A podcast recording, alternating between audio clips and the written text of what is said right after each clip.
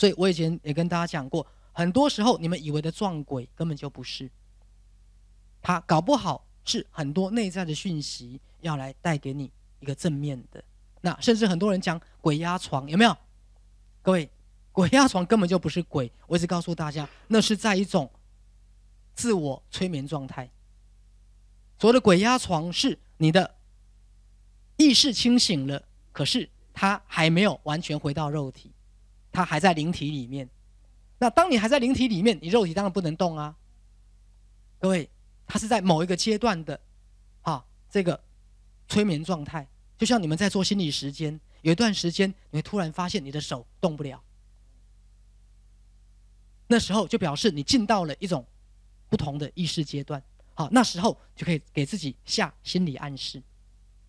好，像我们也提到这个灵魂永生的概念，好，也提到生前死后。好，那比如说某个个案跟我讲，其实那死后的世界我们又看不到。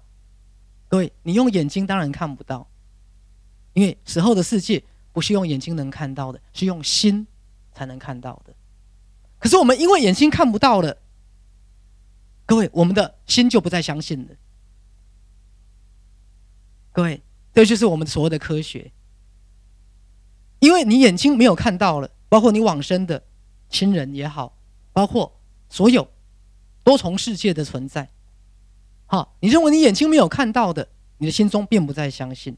但是很多东西是因为来自你的相信，最后你能打开你的内在的眼睛，打开你的内在的感官。就各位去找到你们的心，去问你自己，你的心中相信什么？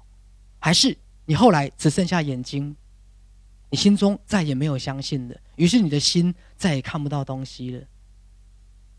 各位。你的心再也看不到东西了。那当你的心不再看到东西了，你完全凭着你的眼睛所看到的东西，说实话，各位，你不会快乐。你的眼睛只能让你看到一个很窄小的当下显现出来的物质实相，它没有办法让你看到可能性，它没有办法让你看到所有一切过去、未来所谓的神通的变化。各位，你的心是可以突破时空的，哎，看到原来不存在的实相，它也能帮助你创造你本来不相信的希望跟未来。